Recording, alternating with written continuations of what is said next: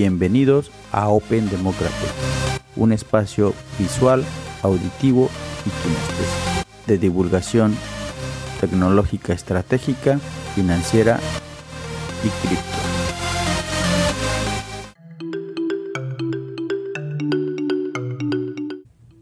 En una definición que realizó alguna vez el expresidente de los Estados Unidos, Ronald Reagan, dijo que la inflación era como un ladrón violento que se quería llevar todo, pero a su vez era letal como un francotirador.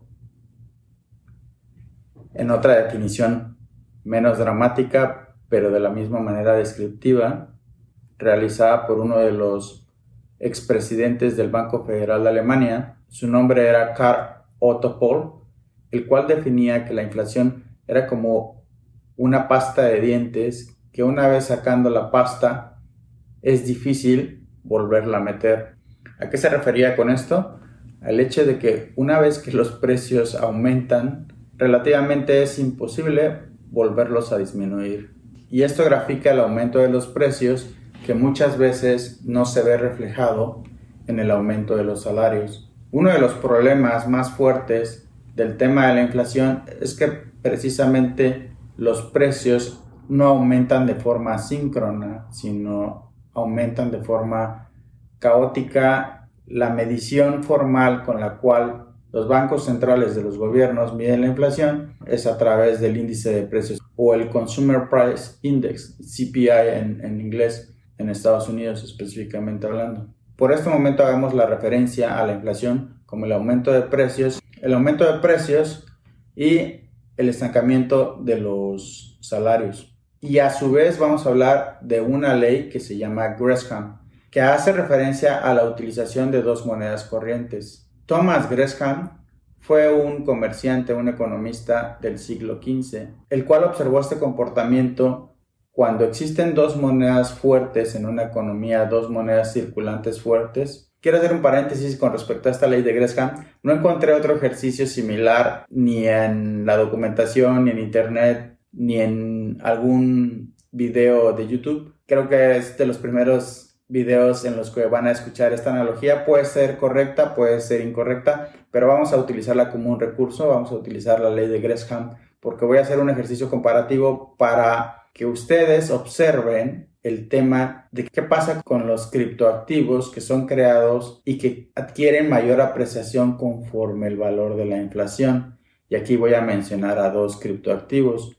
Uno se llama Dogecoin y el otro se llama Chiva. Solamente tomar este ejercicio como referencia, pero existen muchos más criptoactivos que se comportan de la misma manera y que son llamados muchas veces shitcoins o coins, que son monedas que no tienen una utilidad o un protocolo asociado, sino solamente se utilizan para manipular el precio. Y esta manipulación muchas veces es utilizada por las ballenas. Sin embargo, aquí el tema más técnico, haciendo la comparación con la ley de Gresham, es que la ley de Gresham dice que cuando dos monedas están circulando, la que tiene mayor valor normalmente es almacenada por las personas. Y se hace la analogía con los metales, la que tiene menor valor desplaza de circulación a la de mayor valor. Vamos a hacer la analogía con el oro, porque precisamente este comportamiento fue observado en el siglo XV por Thomas Gresham. Él observó que cuando existe en una economía, en una región, dos monedas circulando que son aceptadas, él observó que la moneda de menor valor desplaza de circulación a la moneda de mayor valor porque el fenómeno y lo que ocurre es que la gente almacena la moneda que tiene mayor apreciación y circula la que tiene menor apreciación para las operaciones ordinarias o para las operaciones corrientes y la gente almacena la moneda de mayor valor.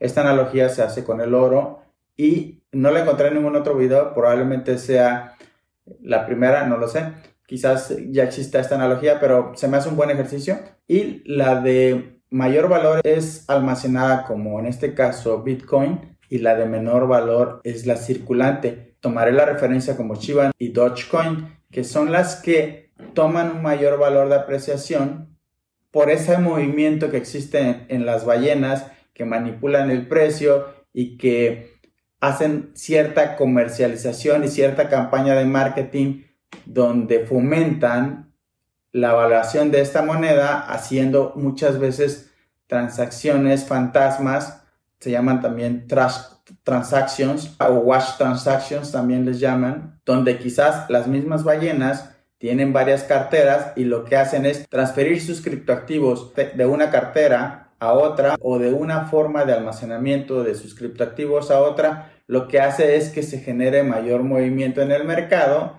y la gente entra en algo que se llama FOMO, Fear of Missing Out, o el miedo de quedarse afuera del movimiento de la fluctuación del precio basado en la oferta y la demanda. También existe algo que se llama FOD, que en inglés son las letras del acróstico que dice Fear, Uncertainty and Doubt.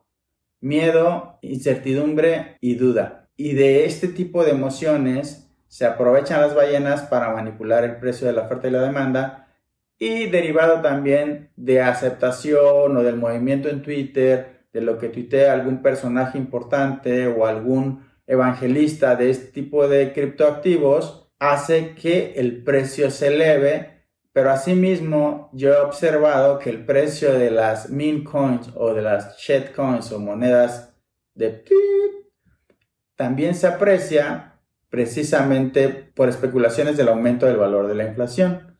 Y esto hace que este mismo fenómeno, bajo la misma ley de Gresham, que las personas o los inversionistas que almacenen sus criptoactivos de mayor valor, como en este caso puede ser Ethereum, puede ser Bitcoin, y lo que circule son los criptoactivos de menor valor, porque son fracciones del valor de Bitcoin o del valor de Ethereum, comparado en su valor de apreciación y en este caso serían criptoactivos como Chiva o como Dogecoin.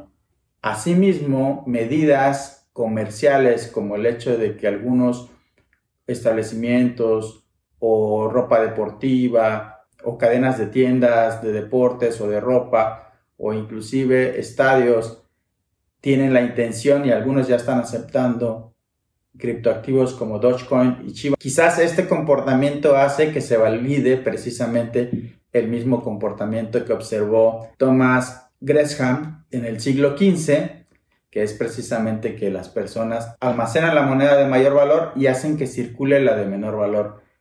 Y esto conlleva a que nuevamente se observe el mismo fenómeno. Quería hacer este ejercicio, esta analogía, quería aprovechar el tema de la inflación, por eso me compré mi playera que tenía un globo aerostático que se puede reventar en cualquier momento y bueno, que se infla. No sé si haga gracia o no, pero bueno, este ejercicio de la ley de Gresham nos ayuda un poquito a entender el fenómeno entre Bitcoin, Ethereum, sin simplificar porque puede ser más complejo, y también el comportamiento con los criptoactivos como Dogecoin, o Chiva. Tómenlo como un ejercicio más, como una analogía más.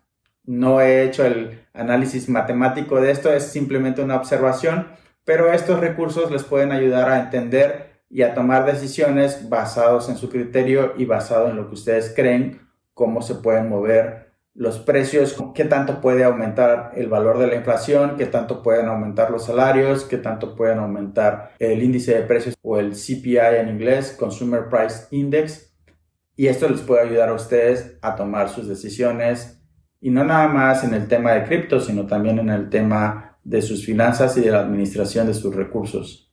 Espero les haya gustado este ejercicio, espero no haya sobrecomplicado las cosas y si se sobrecomplicaron, vamos a seguir tratando de esclarecer un poco más los temas y generar más contexto. Uno de los temas más difíciles en los temas económicos derivados de la complejidad de las variables es precisamente generar contexto. Y bueno, es una más de mis misiones. Y entonces con todos estos elementos que hemos analizado, podemos llegar a pensar o a realizar una conclusión.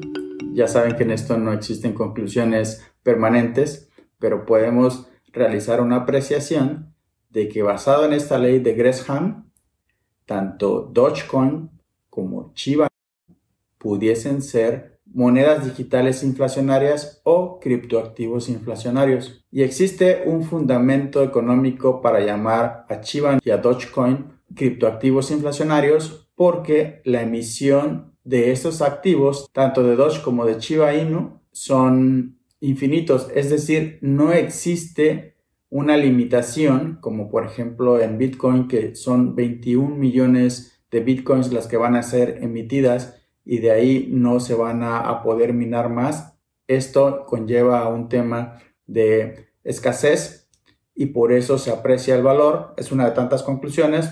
No simplifiquemos, pero bueno, para este ejercicio, haciendo este ejercicio comparativo, Bitcoin tiene un máximo de emisión de tokens de 21 millones y ni Dogecoin ni Chiva tienen esa limitación, es decir, son infinitos, lo que conlleva a que se mencione que son criptoactivos inflacionarios, es decir, que se pueden emitir las que se necesiten. Existen muchos intereses y pueden existir muchas ballenas que manipulen el precio de la oferta y la demanda de ambos criptoactivos y de hecho se están moviendo los flujos en ambas direcciones porque están ganando apreciación. Yo no les voy a recomendar qué hacer, lo que quiero es darles los elementos y ustedes van a decidir qué hacer. Yo lo que les puedo decir de mi parte es que yo también trato de aprovechar los movimientos de las ballenas para acceder a mayor capitalización. Sin embargo, esto es riesgoso porque no sabemos en qué momento